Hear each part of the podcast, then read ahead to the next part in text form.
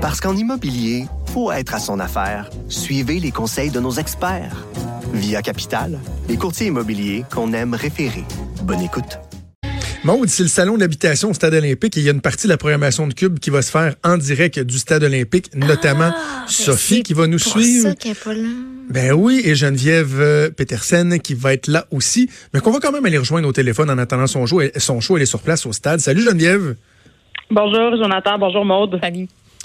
Euh, il fait-tu beau au Stade olympique? On est-tu bien? Est-ce que est-ce que c'est chaleureux? Là, je dois. Non, mais attends, je dois faire une confidence. Là. Je suis pas encore au stade. Je suis chez moi parce qu'il faut que tu saches que j'habite à environ cinq minutes à pied du stade olympique. Donc, je suis en Ah, train de ok. me préparer à la maison. Oui. Ben, c'est bon, j'avais peur qu'avec tout le béton dans le stade, la, la ligne soit pas bonne. Oui, ben Ça sonne Je pense qu'effectivement, je suis mieux d'une je suis mieux d'être près d'une fenêtre comme je suis en ce moment. OK, c'est bon. Donc, tu vas être euh, en direct du stade cet après-midi pour le salon de l'habitation, mais on voulait quand même prendre le temps euh, de se parler, d'autant plus qu'évidemment, bon, il y a un sujet qui, qui rejoint tout le monde, qui touche tout le monde, euh, et euh, dont euh, tu voulais me parler, c'est évidemment le, drame qui s'est joué avant-hier à Montréal.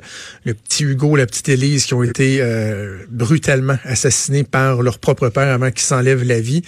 Ça amène toutes sortes de réflexions, euh, d'analyses, de, critiques. Toi, euh, qu'est-ce qui te vient en tête quand, quand, je parle de ça? Ben c'est sûr que c'est un sujet qui est fortement émotif et ça nous fait beaucoup penser. Évidemment, ça a été soulevé à plusieurs reprises à l'affaire qui turcotant les enfants Oui. euh, sont en bas âge. Tu sais, on a vite mis aussi des visages sur ces petites victimes-là. Euh, moi, je me rappelle dans le temps euh, de ce drame-là, euh, je travaillais chez TVA Publications et j'étais même pas capable de voir les photos des enfants sur le front du journal de Montréal. Je retournais le journal quand j'arrivais Mm. de travailler le matin. Puis je remarque que c'est un peu la réaction que j'ai tendance à avoir en ce comme c'était trop terrible de, les voir, ces enfants-là, de savoir qu'ils existent. On sait qu'ils ont existé, évidemment, mais de les voir, c'est une autre affaire. Donc, comme la majorité de la population, en tant que, que citoyenne, puis surtout en tant que parent, euh, j'ai une, une réaction viscérale. Et tu sais quoi, hier, Jonathan, j'étais dans ma voiture quand j'ai appris euh, la terrible nouvelle et mes enfants étaient assis en arrière et j'ai dû leur expliquer. J'ai Ouais, même chose pour moi. qui se passait. Ben oui, puis j'ai reçu hier à mon émission une psychologue d'ailleurs qui est venue euh, un peu nous donner des conseils sur comment parler de ces drames-là avec nos enfants. Euh, parce que pour eux, c'est imaginez si pour nous c'est inconcevable, imaginez pour eux. Tu sais, Ah les oui. personnes qui sont supposées en prendre soin, c'est contre nature. Euh, ça, c'est le premier réflexe qu'on a, c'est de trouver que euh, Jonathan Pomarès euh, est un monstre, est un homme violent, est un désaxé. Le geste qu'il a commis, évidemment, est inexcusable et inacceptable. Il n'y a rien qui légitimise ce geste-là. Il n'y a rien qui il y a rien qui excuse ce geste-là. Par contre, on a parlé beaucoup, on en a parlé toi et moi aussi, avec Maude aussi, de, de la détresse masculine. Et là, Oui. il faut faire attention. Euh, je dis pas que la détresse masculine est l'explication à tout. Je dis pas non plus que les hommes qui sont en détresse euh, vont nécessairement passer à l'acte et commettre l'irréparable. Euh, Et ce n'est pas de l'excuser. Tu sais, que- quand on fait le lien Non, de la détresse, il faut que pas là, dire qu'on essaie de l'excuser, on essaie de l'expliquer. Ben c'est ça, parce que là, hier, je chroniquais évidemment, euh, je bloguais sur le site web du Journal de Montréal. Oui. Je disais, écoutez, là, euh, c'est terrible qu'est-ce qui vient de se passer, mais pour moi, ce genre d'événement-là, c'est un peu l'arbre qui cache la forêt. C'est-à-dire, euh, on a des hommes, certains hommes qui sont incapables de passer au travers d'une rupture amoureuse, une rupture qui est dans 70% des cas initiée par la femme quand il est Mhm. question euh, de gestes qui dérapent comme ceux-là. Ils sont incapables de vivre avec ça. Puis moi, je disais, est-ce que est-ce que c'est parce qu'on a tellement rentré dans la tête euh, des hommes et des femmes cette image de la famille nucléaire, cette image, tu tu, tu rencontres quelqu'un, tu t'achètes une maison, tu fais des enfants, c'est le but de ton existence. Puis quand tout ça éclate, quand le tapis te glisse sous les pieds, t'es plus capable de te représenter, t'es plus capable, tu te sens que t'es dépossédé de ton identité, tu te sens comme si t'es rendu personne. Tu sais, c'est excessivement difficile. Je parlais, il y a beaucoup de gars qui m'écrivent depuis quelques semaines. euh, Peut-être parce que je me montre ouverte, puis ils n'ont pas l'impression qu'une féministe peut se montrer ouverte à la détresse masculine, mais c'est vraiment mon cas. Puis il y a beaucoup d'hommes qui m'écrivent pour dire, écoutez, là, euh, moi, je suis divorcée, je donne la moitié de ma paie en pension alimentaire, je vois plus mes enfants, je suis dans un demi-sous-sol. À quoi ça me sert de vivre? Tu? Hmm. Beaucoup d'hommes pensent comme ça. Beaucoup d'hommes sont dépossédés. Et là, je dis pas que les filles ont pas raison de s'en aller. Je veux dire, les raisons de s'en aller sont personnelles et sont légitimes, sauf que les gars, quand ça leur arrive, beaucoup sont dépourvus et parce qu'on les a éduqués à être forts, à être les pourvoyeurs, à ne jamais flancher, ben ils sont hésitants à demander de l'aide. Et quand ils arrivent pour demander d'aide, souvent, ben il n'y en a pas d'aide, il n'y en a pas de ressources, ou il n'y en a presque pas.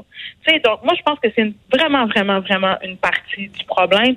Et tant qu'on euh, sera pas capable de regarder cette détresse-là en face, tant qu'on va continuer à la balayer sous le lit, ben des drames comme ça, il va en avoir encore. Et euh, vous avez remarqué que je dis pas drame familial depuis tantôt, puis c'est pas euh, anodin.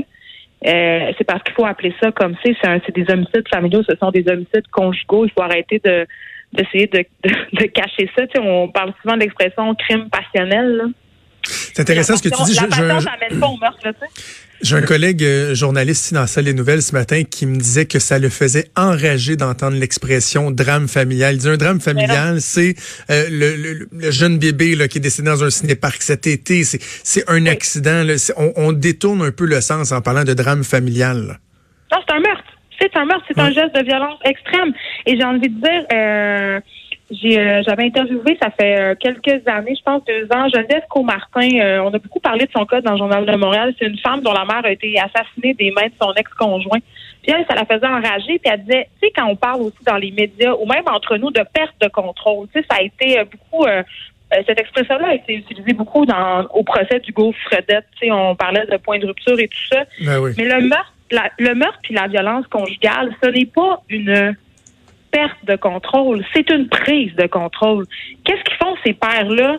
C'est qu'ils décident, ils se servent de la seule façon euh, dont ils croient que ça va marcher. C'est comme une prise de contrôle sur la mère. Si tu ne pourras pas vivre, je vais, je, vais, attaquer la chose auquel tu tiens le plus, tes enfants. Dans le fond, c'est une prise de contrôle sur ta vie future. Tu n'en auras pas de vie. Tu ne seras pas heureux. Mm. Tu pourras pas. Donc, c'est absolument terrible. Sais. Euh, il faut comprendre que quand on fait le, la différence entre le nombre d'organismes qui viennent en aide aux femmes et ceux qui viennent en aide aux hommes, c'est pas une, aux hommes, c'est pas une question d'opposer le féminisme au masculinisme. D'ailleurs, le masculinisme, c'est un terme qu'on utilise pratiquement jamais, mais c'est pas une question de les opposer. Là, oui, les femmes, c'est important qu'il y ait des groupes d'aide, des ressources et tout ça, mais de les comparer, ça, ça démontre l'importance de le faire, d'autant plus que les hommes, ils ont leurs problèmes qui sont propres à eux-mêmes, les problèmes de de de de, de, violence, euh, de, les agressions sexuelles, le, suicide. Ben, il y a une plus grande propension des hommes souvent qui sont touchés par ça.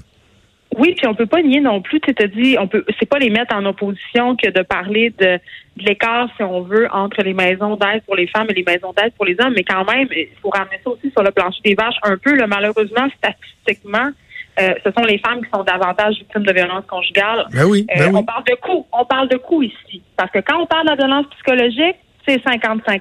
Vraiment, les statistiques, c'est ça qui nous démontre. Sauf que quand on parle de coûts physiques, quand on parle de meurtre, ce sont les femmes qui sont davantage visées. Donc, c'est normal qu'il y ait plus de ressources.